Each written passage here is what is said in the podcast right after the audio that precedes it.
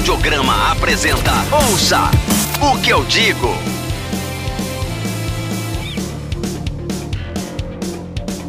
Meninas e meninos, moços, rapazes, senhoras e senhores, tá começando mais um Ouça o que eu digo. Eu sou o Ed Eu sou o João Pereira. e o Lucas. e eu esqueci que eu tinha que falar que eu era o Ed, porque tem tanto tempo que a gente gra- não grava que, tipo assim, eu tô esquecendo as coisas. Tem um mês já, né? Ah, já Foi tem. dia dos namorados. É, foi Esse tipo podcast agora só aparece em datas especiais. Exatamente. Datas especiais e datas tristes, né? Como a de hoje, mas É, não sim. deixa de ser uma data especial, né? Datas marcantes. Datas marcantes, justamente, John, perfeitamente. O John, que é o cara que dá os recadinhos das redes, ainda lembra como faz isso, John? Oh, até lembro, velho, mas hoje tem coisa nova. Então, Opa, tem listinha, tem listinha fresquinha no site. é, tem, tem lista nova no site, mas tem, tem uma coisa nova relacionada ao podcast. Mas vamos por partes. Ó, eu acho que o John devia hoje realmente pegar uma antiga, que a voz dele não tá boa, né, John?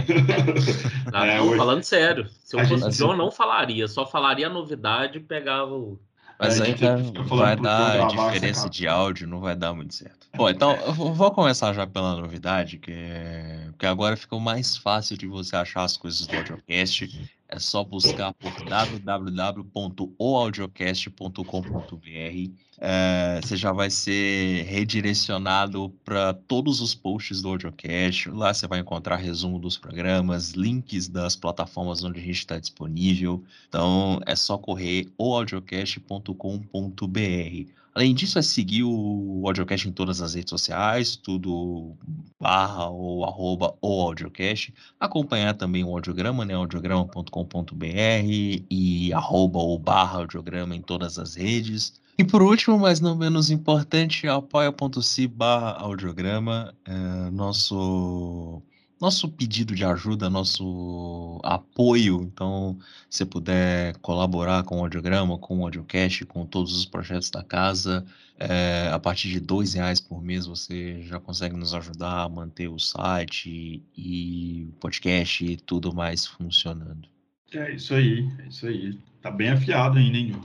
É, mais ou menos, mais ou menos.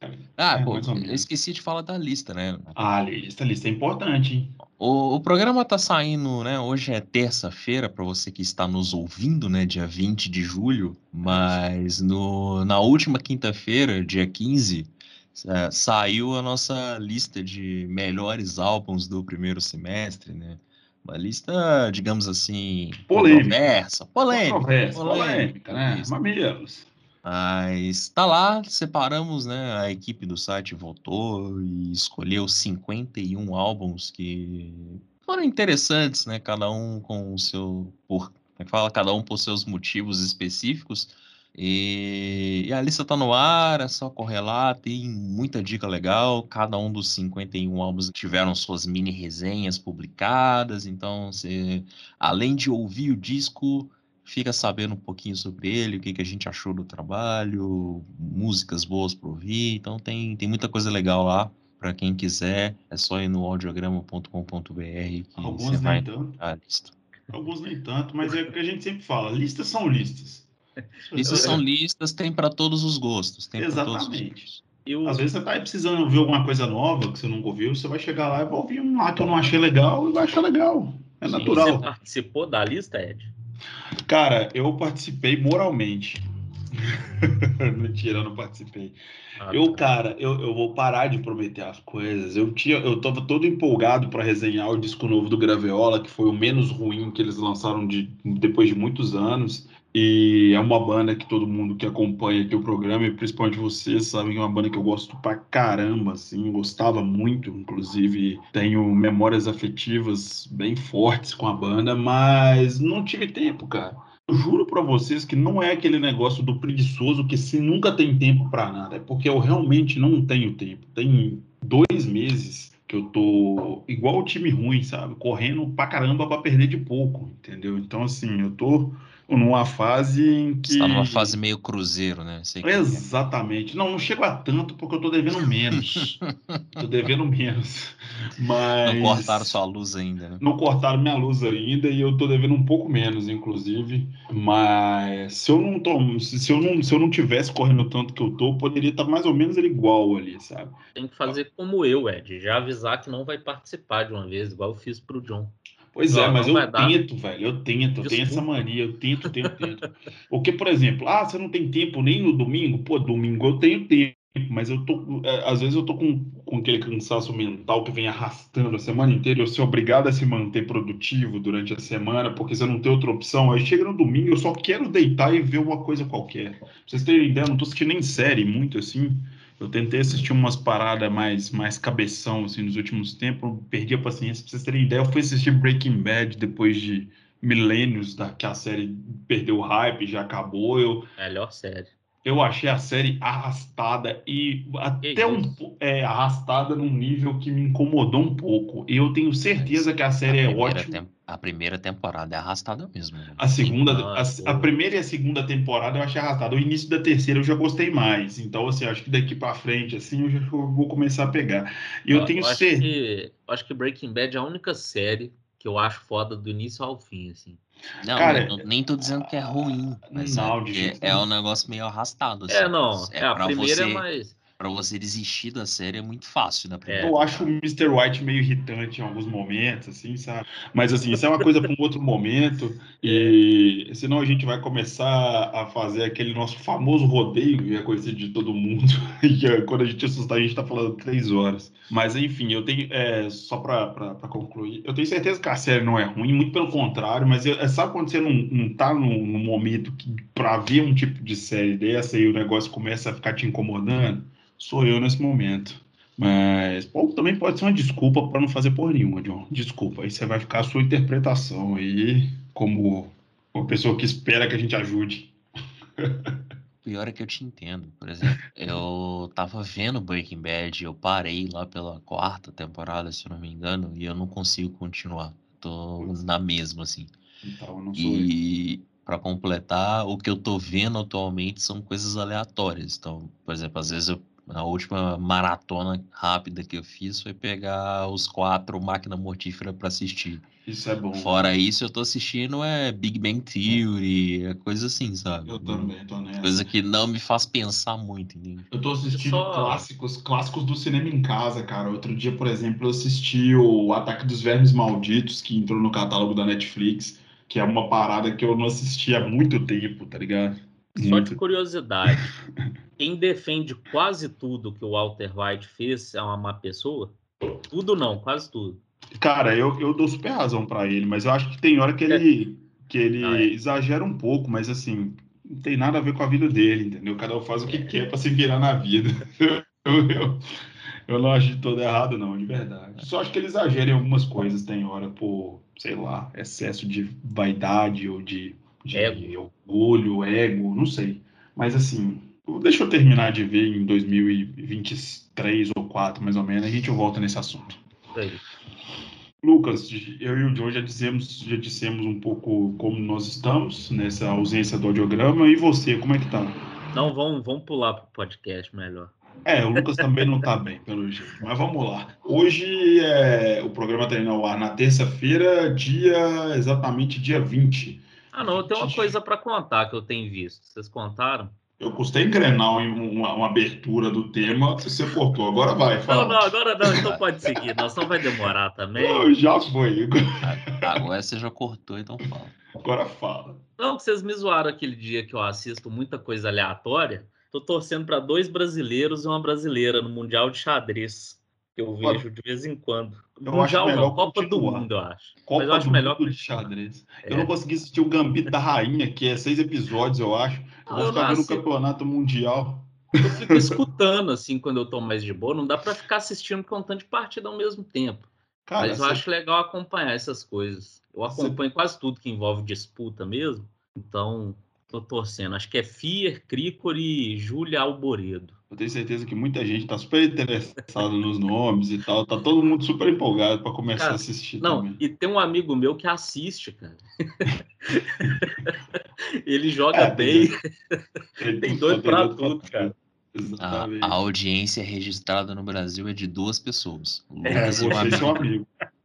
Exatamente. É, é um sucesso total de duas pessoas assistindo. Deve ser, cara. Mas é isso. Ouça o que eu digo. Hoje a gente está gravando exatamente no, na quinta-feira, dia 15, eu posso revelar o dia. E o programa vai na terça-feira, se tudo correr bem. E no dia, dia 23, 23, na sexta-feira, na sexta-feira, é, completam exatos 10 anos da morte trágica, né? E depois de uma, de uma vida problemática e dramática que, que foi de, uma, de um sucesso meio que meteórico, justo, justo e, muito justo, inclusive, por causa da, do talento que ela tinha. É uma morte trágica da Amy House, a última figura bem relevante, importante do, do Clube dos 27, né? Um dos maiores nomes da, da, da geração dela, uma cantora maravilhosa, com uma extensão vocal sinistra, assim, comparada a grandes divas da música como a Ita James, a Ella Fitzgerald, por aí vai. Isso não sou eu que estou falando, vários críticos falam. O próprio documentário dela fala, e, enfim, resenhas de, de, de álbuns. O pessoal realmente idolatra essa grande cantora, grande mulher chamada Amy Jane Winehouse. Nascida em Londres. Compositora também, né? Compositora, multi-instrumentista. Tocava. É... Cara, eu tava até vendo uma coisa no documentário dela eu acho que sempre que eu vi shows da Amy House foi sempre assim, dela só cantando, né? E no documentário dela mostra ela tocando, ela tocava muito bem. Assim, tocava. Assim, guitarra e violão, assim, harmonia boa, fazer os acordes bem pra caramba, assim, os acordes mais complexos. Achei Sim. legal demais isso. É, cara, a Amy, ela é uma das filhas ilustres, né, da, da Brit School, uma das mais famosas, se não a mais famosa escola britânica de artes e tecnologia e tal. Então, ela tem um, um background, assim, muito, muito rico, né, de, de conhecimento musical, ah, é né. É verdade, agora que você falou, eu lembrei disso, assim, tem muitos anos que eu li a biografia, que é um lixo, o pai dela escreveu, mas ele conta isso, mas eu não lembrava que ela tocava, assim, não, assim, não lembro qual foi o foco dela, né? De estudo. Eu achava que tinha sido mais para o canto mesmo. É, ela, ela já tinha já tinha intenções, né? Ela já flertava com a música desde muito nova, é, por influência justamente do pai dela, que foi uma das principais influências dela e principais fatores que impulsionaram a Emmanuel House a cantar, a tocar, a se interessar por música.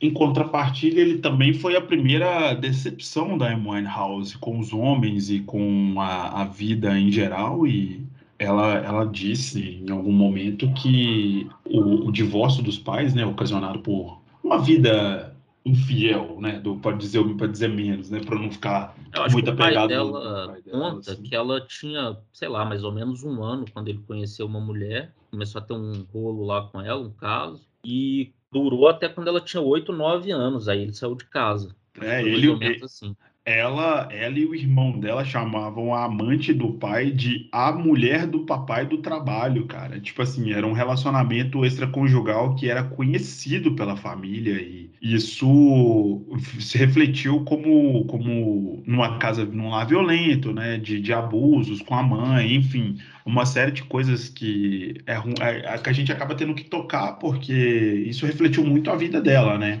ela também não foi feliz no relacionamento dela, mas a gente fala mais para frente. É, então ela começou a vida da música muito nova, né, com a, com a amiga dela, a Juliet, né, Juliet Ashby, se eu não me engano. Vocês lembram o nome? Não faço ideia. É, que foi uma grande parceira de infância dela, é isso mesmo, é Juliet Ashby. É, acho que é isso mesmo.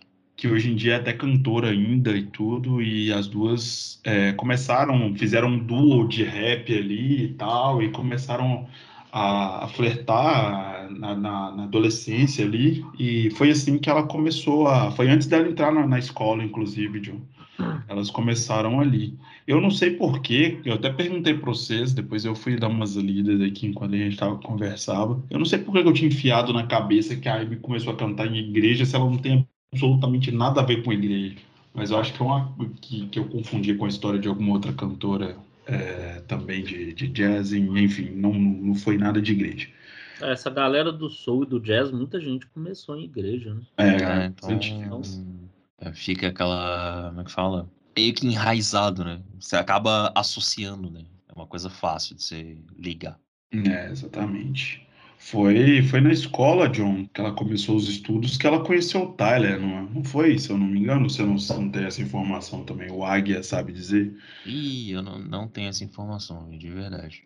Eu acho que sim, porque eles se conheceram quando ela começou a, a estudar, se eu não me engano, e eu tenho que sempre, me, sempre que me apoiar no se eu não me engano, porque se eu tiver enganado, eu já fiz o meia-culpa.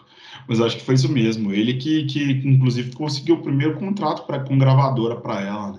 É. Ele, ele influenciou e impulsionou muito a carreira dela e, em contrapartida, fudeu o restante todo.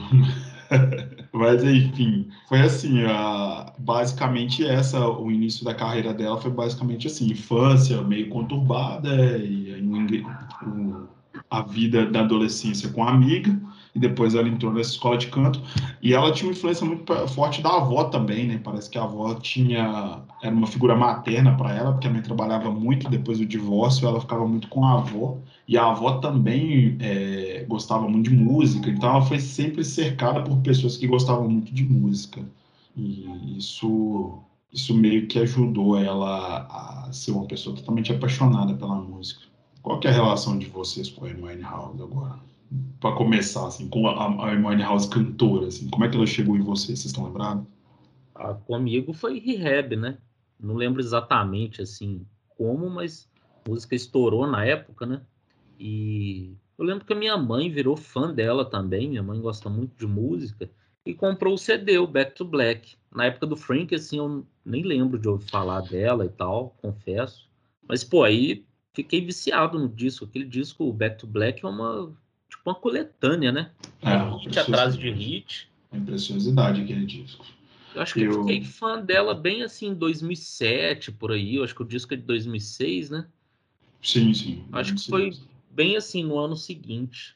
Você, John, você, você... Ah, a minha também é por conta de Rehab mesmo, né? O...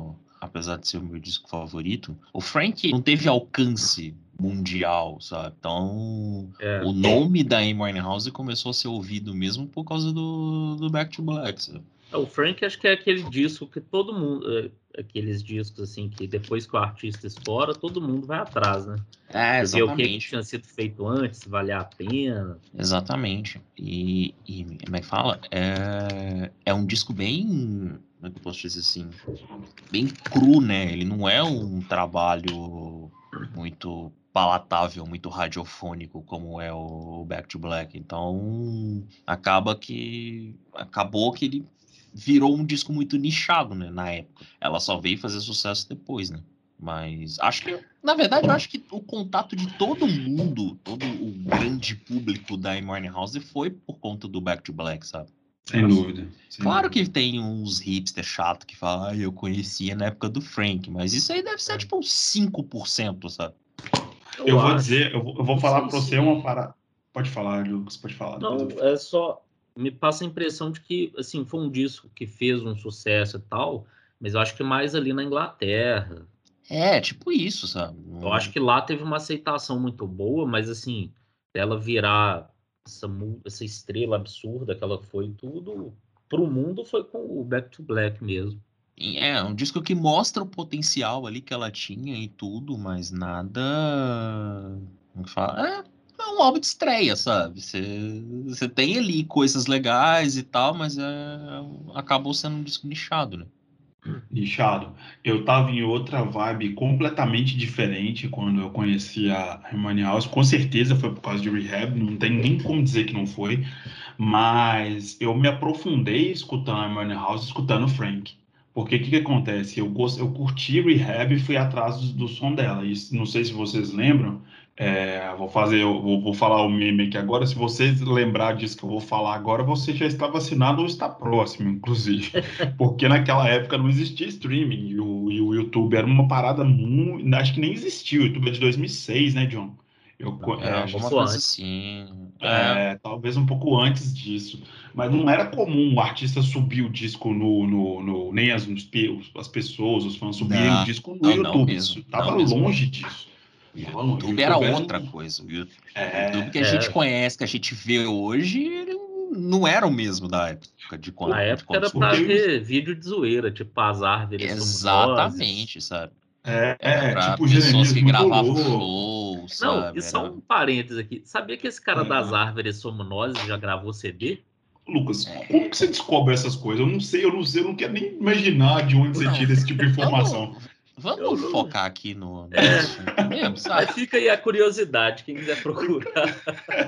É um tipo de curiosidade que só você traria para esse programa, inclusive. Não, que isso. Ai, que eu achei foda. Esse cara, depois você me manda o link do CD dele que eu quero ouvir. De verdade, não tô, não tô sendo irônico. o, o CD eu não escutei, não. Eu lembro do, dele contando a história, que eu acho que ele estava no estúdio para gravar aí. Ele... É, eu sei que ele era Enfim. locutor, enfim. Uma história muito doida. Enfim, aí nessa época não existia, que o YouTube era feito basicamente para isso. Não existia esse conceito de Facebook como um streaming hoje em dia, né? De Facebook não, desculpa, do YouTube como um streaming, que você clica na música ela toca. Então é o seguinte, eu tive que, é, que, que recorrer ao Emule. Aí eu baixei o Frank e eu fiquei completamente apaixonado por Take the Box. Então, assim, até hoje é a minha música favorita da, da Amy House e tal. E fora que tem Stronger Than, é, Than Me, que também é uma baita música. Fuck Me Pumps. Então, assim, eu, eu, come, eu aprofundei mesmo, assim, ouvindo mais Amy House com o Frank, que é meu disco favorito ainda. Mas, sem dúvida nenhuma, Back to Black foi o que revelou a Amy pro mundo, assim, que tornou ela quem ela é e, enfim, Ouça o que eu digo. Mas eu, tô, eu, eu, eu, dei, eu falei um pouco da, da infância dela, que era contou, já era conturbada e que ela sempre sofreu influência de música, antes de perguntar como é que ela chegou na vida de, de vocês, justamente porque a, eu tinha a sensação de que a mídia sensacionalista, eu não sei a mundial, que na época eu não acompanhava muito lá fora, mas aqui no Brasil, pelo menos, é, em determinado momento reduziu muito a Amy House aos problemas dela, né? Vocês concordam com isso? Sim, cara. Ao mesmo tempo em que se falava da qualidade do Back to Black, se falava dos problemas que, que a Amy enfrentava, sabe? Eu acho também que, assim, chegou uma época que também só tinha problema para falar, porque ela não estava lançando nada, não fazia show direito, né? Ela veio ao Brasil um pouco, um pouco antes de morrer e fez um. Claro que não é defendendo, né? Essa... É, ela fez um show, entre aspas, catastrófico, né? Foi um negócio assim. Ah, sim, a parte final daquela turnê, né? Que depois a gente descobre que ela foi forçada a fazer a turnê, que ela não queria e tudo mais. É, é triste, pra dizer o mínimo, sabe? Pra dizer o mínimo, para dizer o mínimo. E a galera parece, a gente- acho que a gente já conversou um pouco sobre isso, é, e, e em determinado momento isso dava mais, mais manchete, pô, porque ao, ao mesmo tempo que ela não fazia muita coisa, ela, é, é, artisticamente falando, ela fazia muita coisa do ponto de vista da vida dela, né? Ela começou a andar de uma maneira meio humilhante, né? E começou a ter uma série de polêmicas envolvendo o relacionamento dela, o abuso de drogas, listas e listas e por aí vai. Só que aqui no Brasil o negócio foi exagerado, chegou a ponto de programa de TV que graças a Deus já não existe mais e continua no rádio, mas se Deus quiser não vai não por muito tempo, porque não dá. Esse programa ele tinha um quadro La- lamento te informar, mas estão criando um canal aberto de TV, tá? a, a emissora do programa? É. Vai chamar o quê? Suástica? Ou vai ter. Talvez isso. É, pois Mas é. enfim, não, não, vem ao, não vem ao caso. Vamos- É, não, não vem ao caso, não, não, não vamos nos debruçar. Mas, enfim, é, esse programa de humor, com várias aspas, que na época, não, não, não vamos ser hipócrita também, na época a gente via, né? Porque era o que a gente considerava Sim, legal. É, sim. Era um programa da época dele, que envelheceu muito mal, mas ele, ele usava essa, essa, esse quadro da, da, da Emmanuel como piada. E Mas, Na cara, eu acho que não chega nem perto do que era lá na Inglaterra também. Isso é, é os tabloides, era... de lá, os tabloides de lá abusaram de, de ganhar dinheiro também. É. Até porque tudo daqui, todas as notícias daqui vinham de lá, né? A fonte era o, eram os tabloides ingleses e tudo mais, sabe? A cobertura que era dada uh, ao fato de, sei lá, dela acordar, dela tá, dela ser encontrada de manhã com a roupa suja e tal, isso ganhava um destaque mundial ah, muito desproporcional, sabe?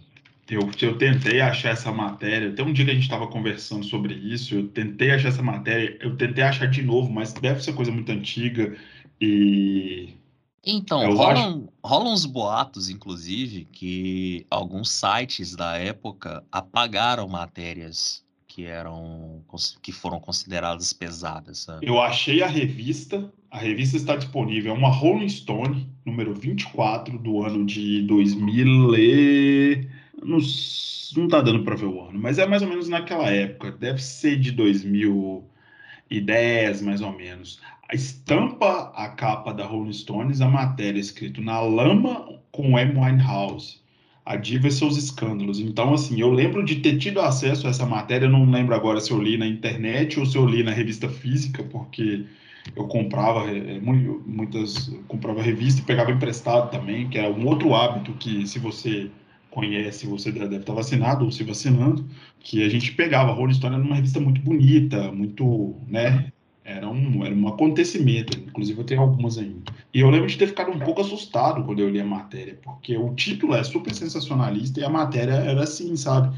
A pessoa, a jornalista que escreveu, eu não sei se foi uma matéria traduzida, provavelmente foi, narrava um dia em, na casa da Money House. Ela contava, ela fazia o, o, toda a descrição do ambiente como se fosse um filme, sabe? Tipo, é mesmo que você pegar um livro do Tolkien. Ela falava que tinha pedaço de pizza, com, com garrafa vazia, com caixa de remédio, com não sei o quê.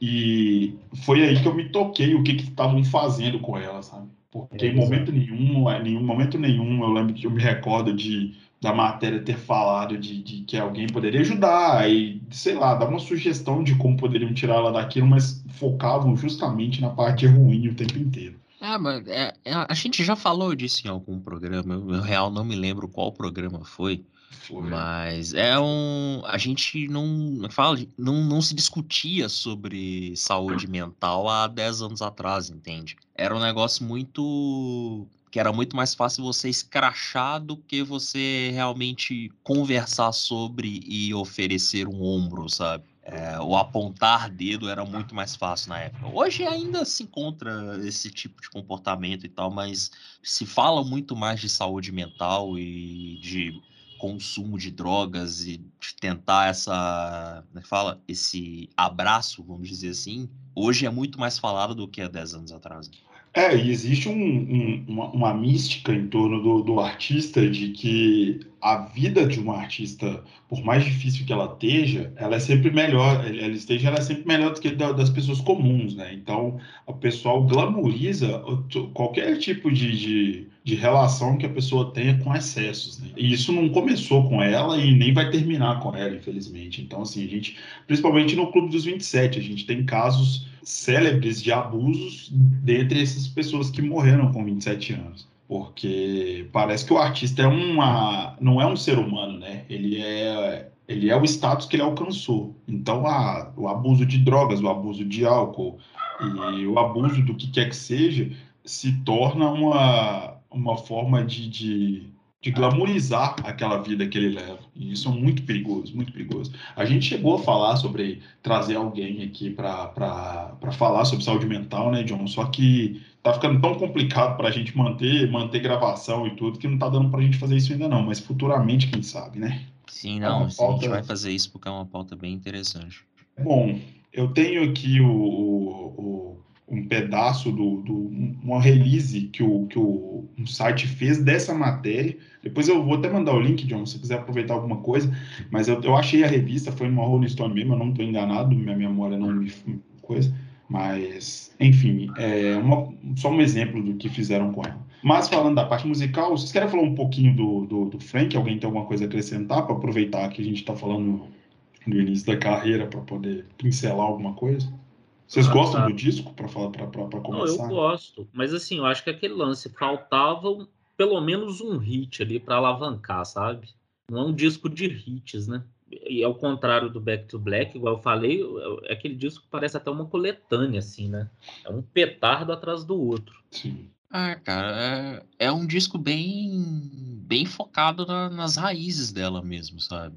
É, tem ali uma, um grupo de produtores, né? Entre eles a própria Amy, o Salam Remy. Tem uma banda gigantesca. Sim, é uma banda gigantesca por trás, então é um disco muito voltado pro, Pra pro jazz e pro R&B, sabe? Sim. Acho que ele não tinha essa inte- em nenhum momento se pensou nesse disco como um disco de hit ou como um disco pop, se assim podemos dizer, sabe? Então, e tipo, você tem ali umas músicas fortes. É, Stronger Than Me é uma música que tem que tinha um potencial para ser um single forte. Talvez se ela se ela fosse trabalhada de uma outra forma, ela poderia ter sido um, um carro-chefe do, do disco, sabe? Ela, Hoje dizer, dia, ela até foi, dia- né? É, Ela hoje em dia foi, ela é um hit, né? Com, com as coletâneas. É, ela ganhou força, né? Na época, ela, ela era uma música ali do disco, né? Fuck Me Pumps é uma, é uma música muito boa, que também tinha o potencial de ser hit, apesar do, do palavrão e isso, e de como o mundo é chato com, né, Ah, com esse uso de palavras, enfim. Não, Mas não existe mais licença poética pra falar um palavrão na música. é, não, não pode, é triste, sabe? Senão fica lá Ainda censurado. mais, ainda mais pra ser single, assim, nossa senhora. Mas até hoje é o, é o meu disco favorito, é o disco que eu mais escuto da, da Amy, é o disco que eu realmente paro pra ouvir. Não que eu não goste do Back to Black, mas quando a gente for falar dele eu explico. Mas é real uma. É um negócio até que você falou, Ed, de, da, da- dessa questão da descoberta, sabe? De mergulhar na carreira dela através do, do Frank, sabe? Acho que o Frank diz muito do que era a Amy Winehouse, sabe? Vamos dizer assim, a Amy Winehouse raiz, sabe? Sim. De referências e tudo mais. Então é, é um disco que sempre me, me pega, assim, é um disco que eu sempre paro pra ouvir. Tipo, ah, nossa, faz tempo que eu não escutei Winehouse. Aí Vai lá, bota o Frank pra tocar. Então, acho que é, acho que é o disco que eu tenho a maior relação, assim, sabe? É, eu também, sem dúvida, é o disco que eu mais gosto dela, é o disco que eu mais ouço e, enfim, é um discão, eu gosto muito. É, esse disco gerou três, quatro singles na época que a gente não teve tanto acesso, pelo menos nós aqui não tivemos tanto acesso, mas Stronger Than Me, Take the Box, In My Bed e Pumps foram os quatro singles do disco. Foi lançado em 2003, nessa época muito se esperava da Amy, né? Eu considero um disco mais apoteótico, igual você falou, é um disco que você, você consegue, é um disco longo que, que, que tem bastante, do, exploram bastante os recursos da Amy, sobretudo os vocais, né? Tem muito jazz, tem muito R&B, tem muito soul, tem muita uma pegada de música negra americana que revelaria, né, o verdadeiro potencial dela. Até Disco mesmo a, muito- essa, a construção do disco, né? De ter uma big band por trás, Justamente. me lembra muito coisas mais antigas, sabe? Então, sei lá, Eu álbuns de Frank Sinatra, Eu coisas isso nessa linha, assim, sabe? Toda a construção do álbum me remete muito a isso, sabe? Tem, tem, tem a cara daquelas, daqueles shows do Frank Sinatra com aquelas big bands mesmo, né? Bastante alguma coisa de sopro, piano, é, enfim, é um disco super requintado, né? Lembra muita coisa antiga mesmo. Sim. Não foi um Inclu- disco que foi feito para ser para ser um disco pop, É, não, não, ele foge completamente disso, né? justamente. E só para só para citar aqui, né? A gente fala de ter uma, uma big band por trás e tal, mas a Amy toca guitarra no disco. Ela não em todas as músicas, mas ela toca guitarra no disco e ela é uma das responsáveis pela produção. É, é muito, é um disco muito bem feito, muito bonito. Bom, infelizmente foi o primeiro dos três discos, né? Vamos por três da carreira dela, um último póstumo, né? Os dois que foram lançados em vida e fica aquela sensação de que poderia ser muito, muito mais. Eu confesso que são tantas polêmicas, mas especificamente assim, eu não tenho o fato que ligue o, muito uma- um disco com o outro, o que, que aconteceu. Eu sei que ela teve uma, uma série de problemas no, intervalo de um disco para o outro. Você quer. É, nesse intervalo que ela conhece o Blake, né, John? Eu acho que sim, cara. Ela foi casada com o Blake. Deixa eu me lembrar aqui quais, qual, de quando até quando que ela foi casada com o Blake. Porque eu não me lembro se eles. É, eles casaram em, não, eles casaram em 2007 e se divorciaram em 2009. É, eu não me lembro se ela já conhecia o Blake na época, mas antes de lançar o, o Back to Black, ela namorava com o Alex Clare, que é um cantor britânico lá, que já trabalhou com o Major Lazer e tudo mais. Então eu não sei como é que era essa relação dela com o Blake. Se ela já conhecia o Blake de já outros porque... carnavais já, e tal. Não, já porque ela compõe músicas para ele no Back é... Ah, não, é no, no, Frank também, a música. Quer ver? Stronger Than Me. Não. Acho que no Frank não, Ed. Eu acho que sim, não? Acho quase certeza que não. Eu acho que no Frank é para outro cara que ela namorava, sei lá, se tinha separado. É igual eu falei, ela teve um, um péssimo um péssimo conceito de, de, de, marido com o próprio pai. Então ela trouxe isso para meio que para a vida dela. Né? Eu acho que é meio redundante falar que por trás de, de, uma, de excessos tem sempre algum problema psicológico, né? E ela tinha, ela chegou a ter um, um problema muito sério com, como é que fala? Bulimia? É, com bulimia, mas antes disso ela teve problema com quando a pessoa come demais, como é que chama? É... Enfim, ela não conseguia controlar o quanto, o tanto que ela comia, compulsão alimentar. Eu acho que isso era uma questão até mais pesada para ela mesma, que ela tinha um problema de autoestima muito grande. É, no documentário até mostra, ela falando, ah, eu sei que eu tô gorda, não sei o quê. Isso ela é adolescente, né? Mas eu isso. quero comer, eu quero comer. Exatamente, ela tinha um problema sério com isso e... e... Tinha depressão também, ela falou que na época ela ainda nem sabia exatamente o que era depressão, mas que ela se sentia estranha, mas que, tipo assim, para ela era só algo estranho, assim, não tinha muito, não era uma coisa muito discutida, né? Mas enfim, é, tiveram todos esses percalços aí, esses problemas todos que a gente já falou, esses abusos, e a carreira dela já começou a entrar em decadência antes do. Assim, a vida pessoal, a carreira não, mas a vida pessoal dela já começou a entrar em decadência depois que ela lançou, né? Logo depois que ela lançou o, o, o Frank, ela já começou a ter problemas com, com a imprensa é, é, e na vida pessoal. Acho que os problemas se tornaram visíveis, né? para todo mundo após o lançamento do Back to Black, mas eles já estavam ali, né? Já estavam ali, mas assim, começou a ficar mais explícito, né? É. Porque é. do lançamento do, do, do, Frank pro Black to Black foram uns três anos, né? O Black to Black uhum. é três anos, não é isso? Isso. E nesses três anos ela teve algumas internações, né? Teve alguns problemas de né, nessa, nesse âmbito do que a gente estava falando, dos problemas psicológicos dela, mas já tinha começou aquelas polêmicas com drogas pesadas, né? Porque foi justamente o Blake que introduziu ela nesse, nesse sim, mundo. Sim, nesse mundo. Assim, ela já usava mais coisa mais leve, né? Ela sim. já fumava maconha muito assim, né?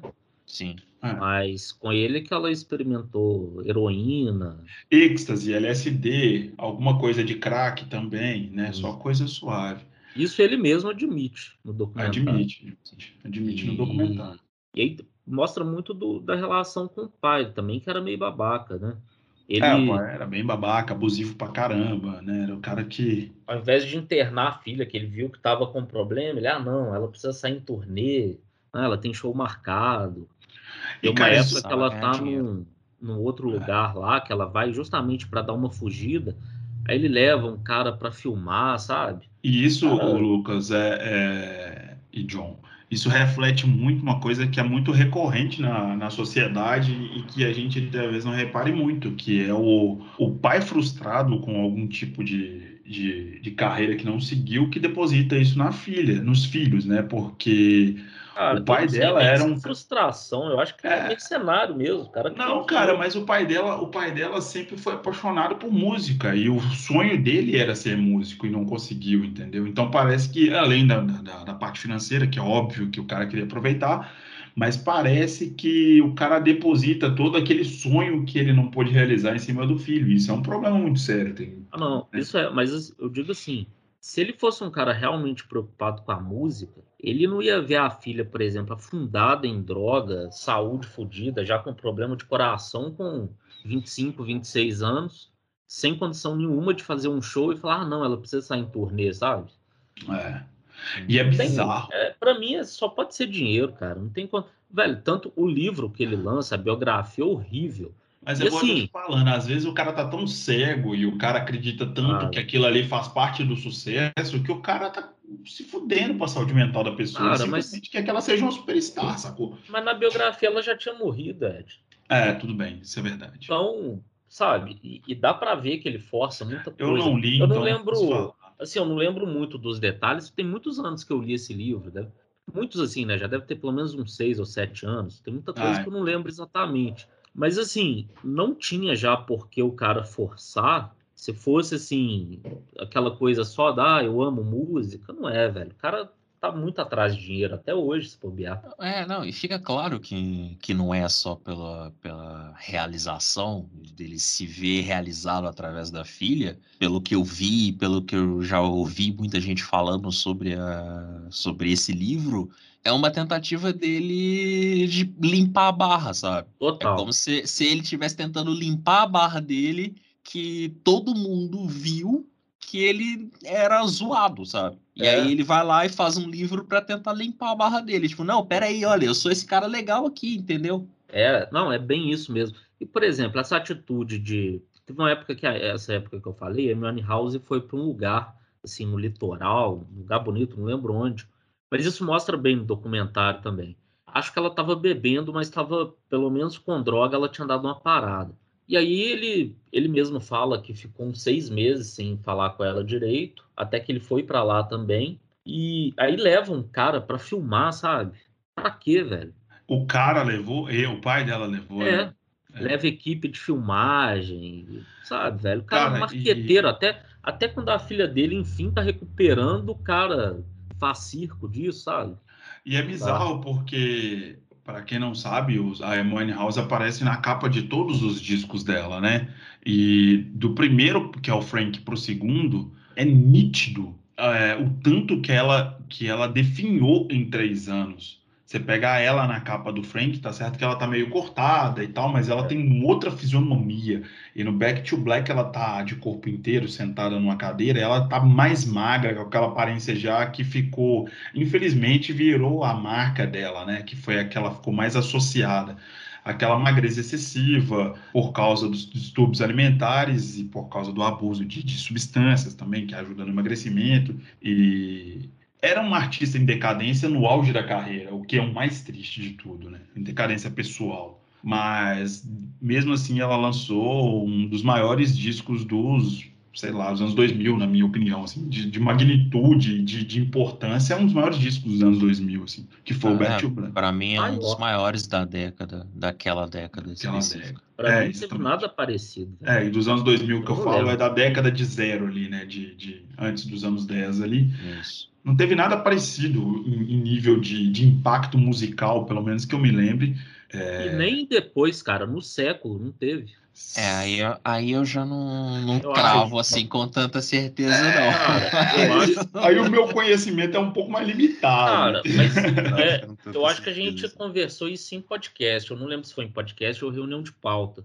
Mas assim, eu não lembro de alguém que, é, pelo menos nesse século, conseguiu reunir tanto. Tipo assim, ela fez sucesso com a galera do pop, do jazz, do blues, do soul, até a galera do rock, velho. Pelo menos rejeição você não tem. Eu Cara, não lembro de ninguém pensar. que conseguiu isso, sabe? Mas para para pensar numa mulher, numa pessoa talentosa, uma pessoa que era, apesar de tudo, ela era carismática, ela era uma artista muito empolgante, ela era muito característica, ela tinha o um penteado próprio, ela tinha as tatuagens, a pinta e tal. Ela era muito muito presente, né, é, independente da música.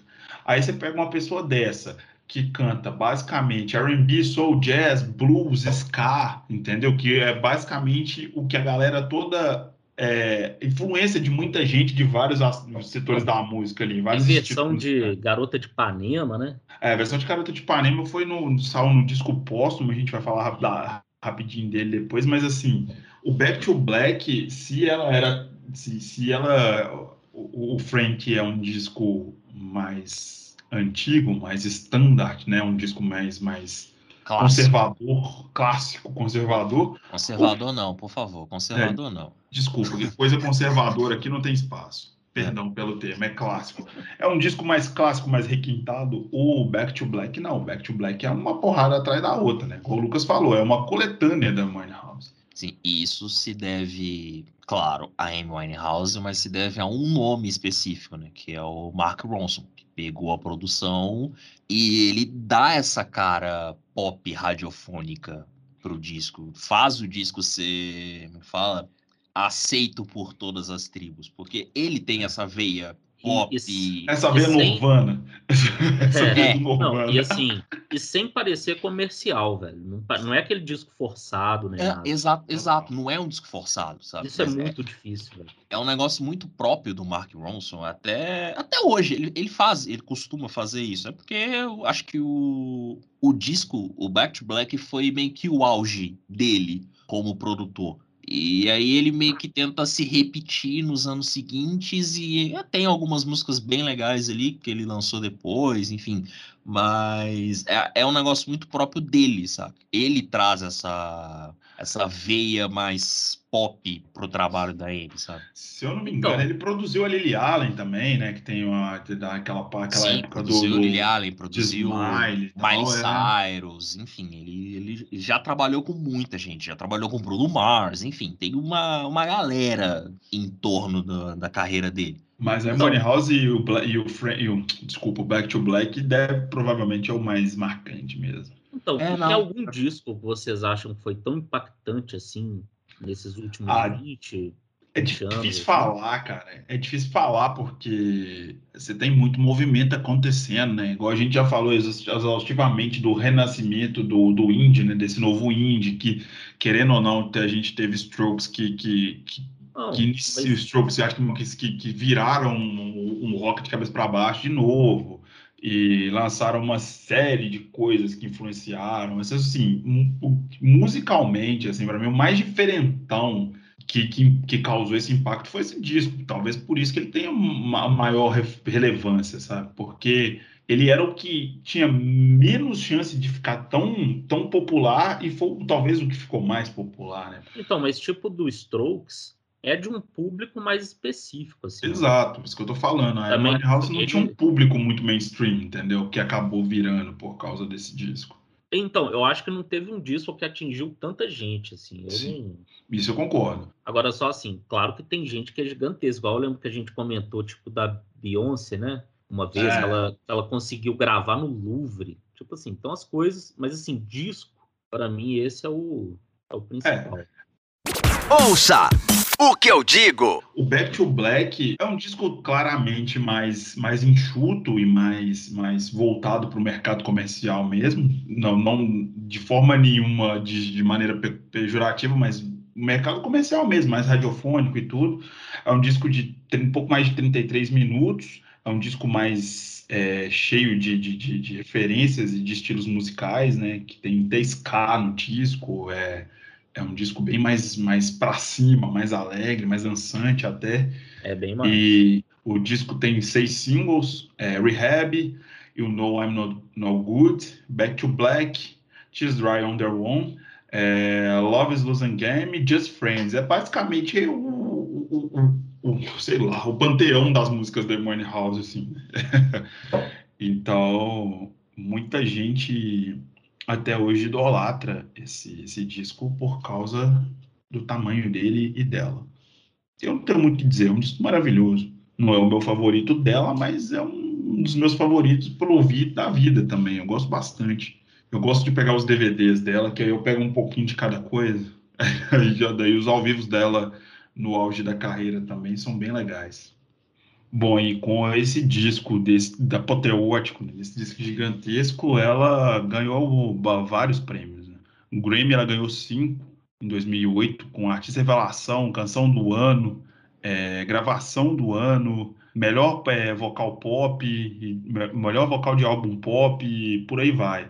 Aí ela ganhou mais um monte de coisa. Ganhou o Brit Award, ganhou Prêmio Eco de Melhor Artista Internacional, ganhou o prêmio da NME, ganhou, enfim, o da Glamour, ganhou um monte de coisa. Tem os números desse disco, John? Os Charles. Se eu falar os países onde esse disco atingiu o primeiro lugar, a gente vai ficar aqui mais, mais uma meia hora conversando. Então Não, eu vou então pular só- essa parte. Fala- eu vou pular essa parte. Porque, assim, foi primeiro lugar em quase todos os países que você estiver pensando aí na sua cabeça neste momento. Então, É. nem, eu nem preciso me estender muito nisso.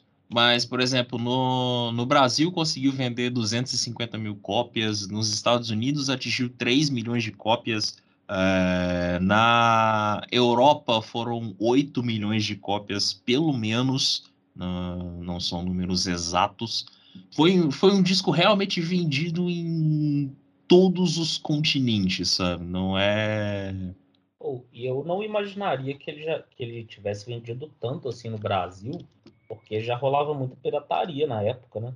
Pra caramba. Eu não, eu acho 250 mil muito, mas assim, muito mesmo pra época. Sim. É muita coisa. Se fosse, sei lá, 5, 6 anos antes, seriam alguns milhões aqui no Brasil, uns 2 milhões, talvez. Provavelmente, provavelmente, se Provavelmente. tivesse saído na década de, sei lá, ou na década de 90, começo dos anos 2000 ali, fatalmente atingiria mais um milhão de cópias, pelo menos. Eu lembro quando a gente gravou de acústicos na MTV, a gente falou que a. Gente, me fugiu a, a cantora, que tem um, um acústico que o Ed adora, cara. Você falou que é um dos seus acústicos favoritos. né? Ah, Alanis Morissette? Alanis, é. Alanis, o acústico dela aqui no Brasil, acho que vendeu um ou dois milhões. Lembram disso? Sim, sim. Ah, sim. Mas o acústico da Alanis Morissette é um acontecimento, né, cara? Aquilo, É, naquela é época. uma- Eu lembro que quando eu tive contato com aquele disco, eu fiquei hipnotizado, assim. Aqui no Brasil, ele é, é, é o maior álbum da carreira da Alanis. Da Alanis. Ele, ele é maior do que o próprio Jagged Little Pill, né? Porque... É, aqui no Brasil. Aqui no Brasil, claro, exatamente. É, O Jagger já passou de 20 milhões, assim, ele é um petardo Sim, também. sim. Mas é, Exato. mas é aquela coisa, se você fala de Alanis aqui no Brasil, a primeira Nossa. lembrança vem do acústico, sabe? De muita gente é do acústico. É, deve ser mesmo. É, voltando aqui na Amy, ela ganhou uma porrada de prêmio, inclusive tem aí no documentário que, bom, o John não vai deixar linkado porque não tem onde assistir. Não Então tem não lugar tô- nenhum, então não vai ter link. Não vai Não, ter link. A gente não, a gente não É. incentiva outros, Você- outras formas de, de consumo. Ainda mais depois que essa outra forma de consumo, é, o- o- algumas empresas começaram a enviar boletos para casa das pessoas nos Estados Unidos, você viu isso? Sim. Cobrando taxas por, por- pela utilização dessa outra forma de consumo. Não, já era uma prática comum na Europa, já, já. Por exemplo, eu tenho um conhecido que morava, que morou durante um tempo na Alemanha, que foi usar essas práticas aí e recebeu os boletos em casa. Tipo, olha, então, você baixou isso aqui, você deveria pagar, entendeu? É, isso aí não era de graça, não, né? Você, É. tem que ter um custo esse negócio Tem aí. um custo esse negócio aí, tá? Então não, não Mas- utilizem, mas se você for utilizar, o link é verde. Só isso, o link não, o ícone é verde. Só isso que eu quero dizer. Mas o que, que vocês acham do documentário?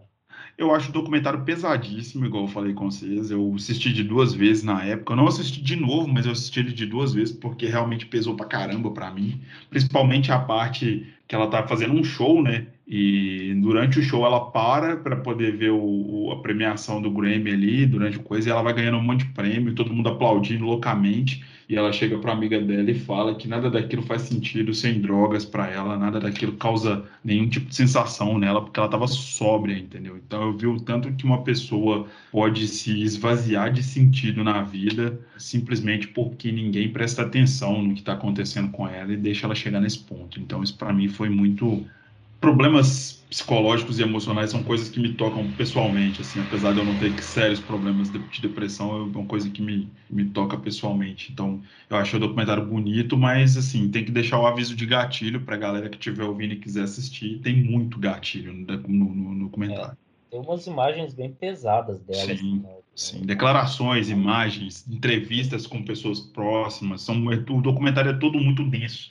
Não é legal, não é, não é uma coisa pra você assistir domingo depois do almoço, eu acho. É verdade. Agora, não sei o que, que o John acha, né? Mas eu acho que ainda falta aquele registro definitivo dela, assim, sabe? O documentário é bom, mostra muita coisa, mas Pega, a parte, pega mais a parte polêmica, né, Lucas? Tem muita, tem é... muita, é muito foco naquilo que a gente estava falando no início, que é aquela, aquela Amy House, a mulher muito louca, entendeu? Eu, é, eu senti falta também de mais declarações das pessoas, uhum. umas partes que assim vai narrando mais, tal. Eu, eu acho válido, mas não, não, ainda não acho que é aquele registro definitivo dela, não. A biografia do pai dela, então é foda, porque, para ser bem sincero, eu nem sei se essa se esse material definitivo, assim, vai sair em algum momento, sabe? Porque provavelmente vai ser, ou vai ser barrado pelo pai, ou ele vai impor vários limites, entende? Ah, sim. É, Levando em conta que ele administra todo o espólio da carreira dela e tudo mais. Então, tipo, ficou um negócio meio complicado, pelo menos assim, de ter acesso a conteúdos oficiais, entende? De repente pode sair um documentário pegando declarações de outras pessoas, mas aí corre o risco de, por exemplo, não usar nenhuma música dela, entende? Ah, sim. Sim. E, e assim, é, só para vou, vou falar sobre o documentário, mas é só para citar que ele é dirigido pelo Asif Kapadia, que é também diretor dos documentários do Senna e do Maradona, do, aquele documentário grande do Senna que saiu em 2016 ou 2017, se eu não me engano. Mentira, de 2010. Uhum. 2010, esse documentário já é mais velho. E, que eu não é, assisti, inclusive. É, não, eu também não, mas isso aí deixa pra lá, não vou nem falar os motivos. Eu também é... não, deixa pra lá, que é polêmico pra caramba. Pois é. Saiu esse documentário do Senna em 2010, e aí ele dirigiu esse documentário da M em 2015, e agora saiu o documentário do Maradona. Quer dizer, agora não, né? Um documentário de 2019, mais ou menos, se eu não me engano. Que é um documentário bem legal, inclusive, para quem gosta de futebol ou, do Maradona, de histórias polêmicas também. É, é um documentário bem interessante. Mas, assim, voltando ao, ao M eu me lembro de ter visto esse documentário. Vi ele uma vez na vida só, pra nunca mais. E eu vi numa madrugada, quando ele ainda tava na Netflix. Acho que, sei lá, devia ter mais ou menos um ano que o documentário tinha saído e ele tava na Netflix. E aí eu resolvi ver numa madrugada, assim, de uma tacada só. E foi um troço, assim, sabe, de chegar naquele terço final ali do documentário, eu tá chorando, sabe? Chorando mesmo, sabe? É. Pesado foi um dos documentários que mais me bateu, assim, sabe? Eu tenho problemas sérios com documentários de, com de, documentários que, que traçam uma, uma decadência. Por exemplo, o início, o início, fim e meio, que é o, o filme documentário, né, sobre a vida do Raul. Eu não sou tão fã assim do Raul, mas eu gosto bastante porque eu sofri muita influência por causa dele, por causa do meu pai que era muito fã. E eu assisti o, o, documentário, em muitas partes eu chorei também. O da Amy eu também chorei, porque mostra uma pessoa que é genial, assim, sem querer usar a palavra forçadamente, mas é uma genialidade que a pessoa tem, é uma, é uma pessoa super talentosa e traça a decadência da pessoa e, e você começa a se sentir. É, eu não sei se é a mesma sensação, João, mas é meio que aquela coração apertado com com uma sensação de que dava para você ter feito alguma coisa, mesmo não dando, entendeu? É meio esquisito, Sim, né? E, e acho que o, o que mais me pegou é que, por exemplo, eu, eu vejo documentário, principalmente documentário de música, assim, a rodo, sabe? Se tem uma coisa que eu gosto de assistir é documentário sobre cantores, tal, Você música de uma forma sobre música, já pensou nisso?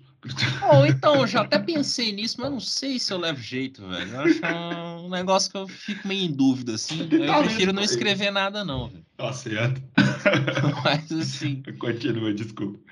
Mas eu gosto muito de ver documentário de música, sabe? Só que eu acho que a, a diferença do, do documentário da Amy, que foi um negócio que me pegou muito, é que era um negócio da minha época, entende? Isso, é muito recente. É, né? Era muito recente. Você tá a memória então, fresca do negócio, aí é, você, já pega aquilo de, de, Como é que fala? De, de, de impulso, assim, aquele documentário, o negócio bate forte. Por exemplo, você vai lá, assiste, sei lá, um documentário. Não sei. Aquele do Inexus que você pode É, o documentário do Inexus.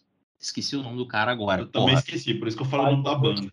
Michael Hutchins, isso, Michael exatamente. Hutchins. Isso mesmo. Você assiste o documentário, você claro, você fica mexido ali com, com a história e tudo mais e tal, mas é um negócio que você tá meio. Ele fala, você tá fora você não se coloca naquele, naquela situação porque você não vivenciou aquela época. Então, você não, é, eu não me lembro da- das notícias sobre o Hutchins na época. Então, tipo, citando, comparando os dois aqui como exemplos. Então, assim, você vê, você fica mexido, você entende a situação, você sabe que aquela situação é zoada por vários motivos, mas você não, você não acompanhou aquele dia a dia, entende? Nesse caso, o documentário do Hutchins não pegou tanto pra mim, mas o da Amy não. O da Amy eu via diariamente os as notícias e tal, o povo falando mal, aquela coisa toda. A gente viu ela morrendo, né, velho? Exato, o mundo acompanhou a. Amy A Winehouse gente morrendo. acompanhou aquilo ali, tipo, em loco, vamos dizer assim, sabe? Sim. Então, você vê aquilo ali, você meio que se coloca dentro daquela situação, porque você lembra, você começa a lembrar das coisas, tipo, É. nossa, então, aquela matéria, nossa, porra, eu li aquilo, sabe? Então, E já veio, e o John, e coincidiu com, o- com o advento, né? Essa palavra é tão. Eu sempre quis usar. com o advento da internet, né? Com a popularização das redes sociais, que eu lembro que eu vi a notícia no Facebook, que eu, que, aliás, é, é, eu tava sentado mexendo no computador e, e- e eu vi a notícia no Facebook, um post no Facebook de uma prima minha, escrito só assim. Quando a a galera usava o feed do Facebook como o Twitter, que escrevia uma frase, a Amy, é, é, a Amy Winehouse morreu, sabe? Só isso. Eu falei, velho, e, e sei lá, de dois minutos depois todos os portais noticiavam. Então, assim, foi uma coisa que ficou muito fresca pra gente mesmo, assim, muito recente. Ouça o que eu digo. Bom, ela teve algumas, algumas gravações ao vivo, né? Ela teve alguns registros ao vivo. É, DVD oficial mesmo, eu não vou saber dizer. É, mas eu acho que foi um DVD só ao vivo, que foi oficial dela, mas no YouTube você acha vários registros de shows que ela fez em festivais, shows que ela fez em lugares fechados também e tudo. E ela tem alguns EPs que foram lançados depois. Ela tem um EP cantando Scar, vocês já viram, vocês já escutaram? Não. É, é bem legal também. Mas esse EP eu acho que nem faz parte da discografia, é, da discografia oficial dela. Eu vou te mandar o link depois. Tem no YouTube, eu não sei se tem no, no, no Spotify, mas tem uns. não, no Vamos ver. Spotify não tem, não. No Spotify não tem, não. É um EP de 2007, se eu não me engano, ela cantando Ska, que é bem interessante. É, pra ouvir. Tem coleções, eu não preciso nem dizer quantas, né? Tem box, pro- teve Sal Box é, de colecionador ano passado, do Back to Black. É, sal cole... A gravadora vai lançando coleção atrás de coleção. Tem o Greatest Hits de 2012, o Back to Black só com B-Sides também, que saiu em 2008 para 2009. Enfim, tem uma pancada de coisa. É legal para ouvir. E dentre essas coisas tem Lioness, né? Hiding Treasures, que é o, uma compilação que não, não dá para dizer que é uma coletânea, porque tem músicas que não saíram em discos nenhum. Mas é uma compilação de, de, de, de, de músicas, né? De, que ficaram de sobra de estúdio e muita coisa que ela gravou do início da carreira dela, né? Do início da grava durante a gravação do Frank até quando ela ainda trabalhou aí no, em uma parte de 2011 ainda. O pessoal reuniu muita coisa. Dentre essas coisas, uma das músicas da Amy House que eu mais ouço por aí hoje em dia, às vezes o próprio algoritmo te, te indica ela, que é Valerie, que acabou virando a versão dela, claro que a música não é dela, mas acabou virando um clássico dela também, essa música. E é uma música que foi lançada póstuma e uma versão de Garota de Ipanema, que pouca gente sabe que, que, que saiu em disco, mas saiu. É o disco que eu menos ouço por razões óbvias, né? Eu acho. Não precisa explicar muito o motivo. E vocês? Eu nunca escutei, pra falar a verdade. Eu Então é sabia o que eu ia falar menos escuto também. É, só, então, tecnicamente sim, né?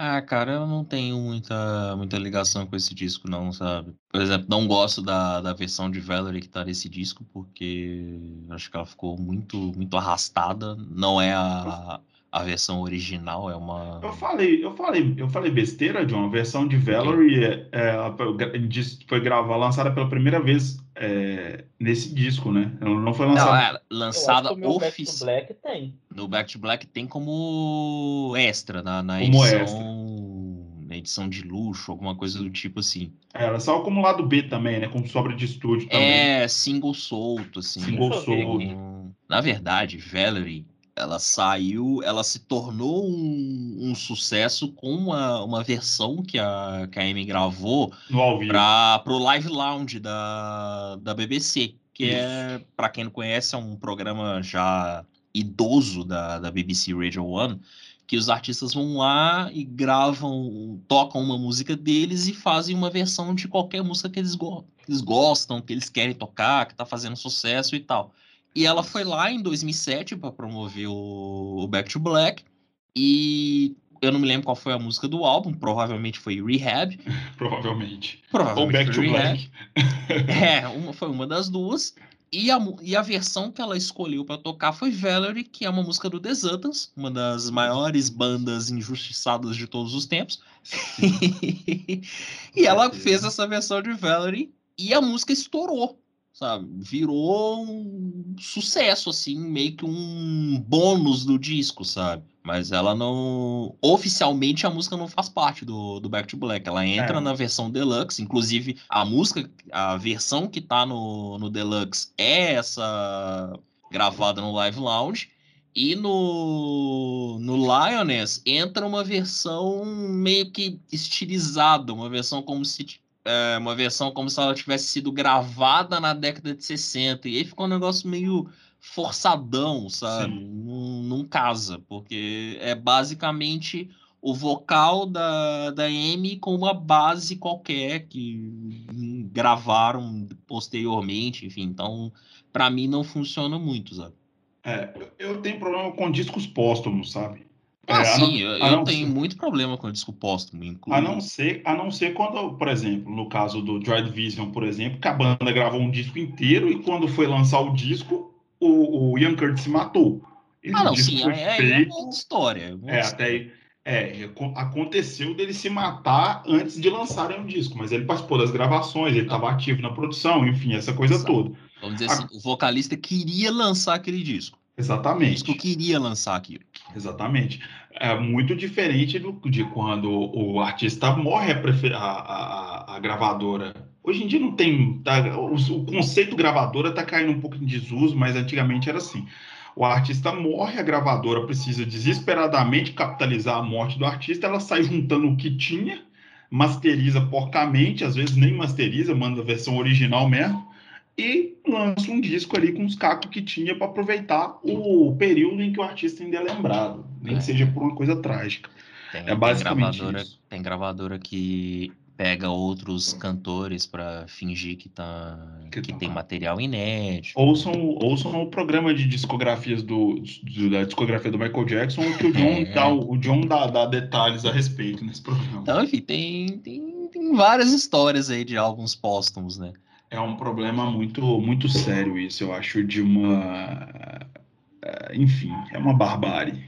É, mas, Mas é- esse Lioness, ele até tem algumas coisas, assim, razoavelmente interessantes. A versão de Garota de Ipanema, ela já estava cantando bem abaixo do que ela poderia. Porque eu acho que Sim, foi uma é. gravação que ela fez bem próxima da morte já, porque tá bem. Mas tem, tem gravações de, de- de- dela, tem, tem, tem ela cantando é, Garota de Ipanema em, em ao vivo também. Mas continua, John, pode falar. Ah, Não, só, só ia falar que tem algumas coisas legais no, no disco, assim, nada extraordinário, assim, mas Our Day Will Come é uma música legal de ouvir. A própria Garota de Ipanema, ainda que esteja um pouco abaixo ali do que você conhece, né, de, da Amy House, é uma música que acaba sendo legal por todo o contexto, pô, de ser uma, de ser uma música brasileira, de ser uma música que fazia parte da, da vida dela, da infância, da adolescência dela por conta do pai, enfim. Então, transforma-se eh, isso num, num momento legal. E tem and Soul também, que é um dueto com Tony Bennett, que é, que é ta- talvez um dos pontos que eu mais goste desse disco, assim, sabe? Sim, sim, é bem legal. Tem, tem, tem pontos altos no disco e tudo, mas não deixa de ser um pouco triste em, algum- em alguns momentos, né? É sim, mas aí é, é como de todo o disco póstumo, né? Vem essa, essa tristeza já vem embutida no pacote, né?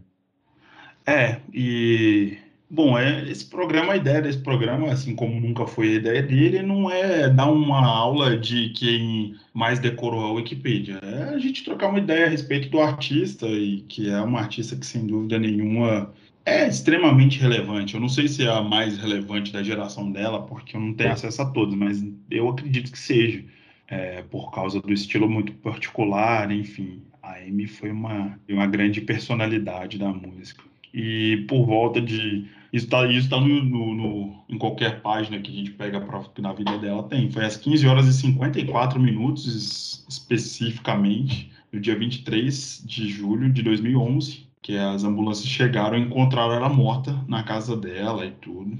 Aí começaram os burburinhos, tem gente que fala que ela estava sóbria, tem gente que fala que ela não estava, e que ela morreu de overdose, tem gente que fala que ela, é, que ela teve um- uma é, é, overdose de remédios, né? Eu não sei muito bem qual que é a versão oficial, também não gosto muito dessa coisa de ficar igual a minha namorada que gosta de ver aquele programa de autópsia de famoso, já viu? Eu acho isso meio bizarro. Não, na real, eu não sei de, eu não sei de o que ela tinha consumido ou tinha deixado de consumir. Eu só sei que foi uma morte que fica aquela sensação muito ruim pra gente que gosta muito de música, de que aquele artista poderia ter feito muito mais, sabe? Principalmente esses do Clube dos 27, assim. Eu tenho uma sensação bizarra de que a Amy poderia ter, ter feito coisas maravilhosas da música. Assim como também fica aquela sensação de que se tivesse lançado outro disco ia ser uma porcaria. Vai saber o que, que ia ser. Mas enfim. Assim, eu acho que igual do Clube dos 27, a gente deve ter falado isso no dia, mas eu acho que ninguém com a discografia tão curta quanto a dela, né?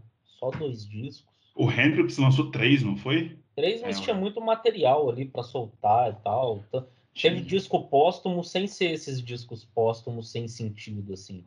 Ele, ele ainda tinha mais material, mas agora a Amy foi, foi foda, né? É, tanto que, tanto que eles lançaram o disco dele agora em 2000 e alguma coisa, né? Disco de inéditas mesmo, assim, de gravações inéditas. E, cara, é, tem a ver com a época também, né? Antigamente os artistas eram muito mais produtivos, que eu falo assim, no sentido de, de gravar muito mais e fazer muito mais show, porque a indústria cobrava mais, né? Tem muito mais a ver com isso. Mas é um assunto para outro programa, né? À, à medida que as- os anos foram passando, as gravadoras parece que exigiam menos dos, dos artistas. Tinha artista, tinha banda nos anos 70 que lançava dois discos por ano, entendeu? Isso é muito raro hoje em dia. Talvez acho que nem, talvez nem exista mais, eu não me recordo, pelo menos. Mas é isso, uma carreira curta e uma vida trágica de uma pessoa brilhante, na minha opinião. Falando um pouco sobre esse. Não sei nem que termo usar, mas vamos de pseudo-futuro que ela teria. Saiu Uhum. uma, uma matéria essa semana, se eu não me engano, ou semana passada, alguma coisa assim. Uma matéria na Folha. Basicamente, uma declaração do Tyler James falando que se ela tivesse sobrevivido, ela teria largado a música e, tipo, se fechado, sabe? Que era a sensação que ele tinha, sabe? É, ouvi falar isso mesmo. Parece que ela já Acompanhando tão. assim. É, ele, ele foi um dos, dos grandes, é, um dos caras que acreditaram primeiro nela, né? Que viam maior potencial e tudo. É, Ela não parecia ser o tipo de pessoa que ia lançar só por lançar, né? Cara, e ela tava, e eu, eu falei, a sensação que dá pelo documentário, quando ela recebe mesmo a notícia que tinha ganhado o Grammy, que aquilo ali pra ela já estava esvaziado de sentido, sabe? Já não fazia mais sentido pra ela estar naquele meio e conviver com aquelas coisas, sabe? Acho que era, era muito mais do que. é, ela tinha perdido vontade mesmo, pelo menos é a impressão que eu tenho. E só para me corrigir aqui, porque né, eu levantei um, um falso aqui muito grande sobre o pai da Amy House, falando que talvez ele não deixasse fazer um documentário. Acabei de descobrir que a BBC está produzindo um novo documentário que se chama Reclaiming Amy, com imagens inéditas e depoimentos da família e de amigos. Então, deve vir um segundo documentário aí, meio que focado no passado dela. Inclusive, tem algumas fotos dela de quando ela era criança e tal, de momentos mais felizes da vida dela. Então, Maravilhoso, cara. É necessário esse, esse, esse documentário focando na pessoa além da, da, da, da, parte trágica, né? Pois é, então acho que va- vamos ter esse outro lado aí da, da vida dela, né? Então agora é, é aguardar quando esse documentário vai sair, né? Não tem data ainda e tal, mas Tomara que venha aí que. Como é que fala? É, preencha algumas lacunas, né? Que, que o outro documentário deixou. não, e me corrigindo novamente, porque o Pô, documentário mas não hoje, só hoje tá difícil. Fake news, hein? Tá ok. Tá ok. Pode trabalhar para mim, tá ok. o documentário não só tem data, como sai no próximo, na próxima sexta-feira, dia 23. Que isso. Pois é. O documentário sai nessa sexta-feira, dia 23 de julho. Então, quer dizer, sai assim, né? Pelo menos pro Reino Unido. Não sei se o documentário vai estar disponível mundialmente ou como que isso será possível. Provavelmente acho que vai ser só um programa da BBC mesmo e o resto do mundo que se vire. Mas... O, Lucas, o John acabou de dar uma inédita aqui sem querer pra caralho. o documentário sai sexta-feira, dia 23. Ele acabou de dar uma informação quente sem, sem o mínimo, tipo assim, de, de, de, de sei lá, como não é pura coincidência, né? a gente falando de que não tinha um documentário decente, a gente já descobriu que estava produzindo um documentário, e disse, já descobriu que está sendo lançado esse documentário. Então, assim, maravilha. Tô até olhando de novo para ver se tem outra informação que eu tô deixando passar, mas aí ele, aí ele vai e descobre que a matéria era do ano passado e o documentário já existe. Não, não, a, a matéria é de hoje. A matéria é de hoje. Então... Não, cara, mas nada melhor do que um, uma década de falecimento dela para lançar um documentário, né? Eu acho, acho uma data Sim. icônica, né? Para poder homenagear, sei lá como é que é o nome disso. Sim. Galera, mais alguma coisa para acrescentar da, da, da, nossa querida homenageada da noite? Acho que é só enaltecer mesmo, né? Acho que é, é uma das maiores cantoras da nossa geração. É um nome que vai ficar marcado na história. E, assim, por mais que sempre a gente tenha que abordar esse, esse lado trágico, esse lado triste assim da carreira dela, eu acho que é uma é uma mulher que merece ser lembrada pelo também pelo seu lado criativo, pelo seu lado positivo, pelo seu lado musical, sabe?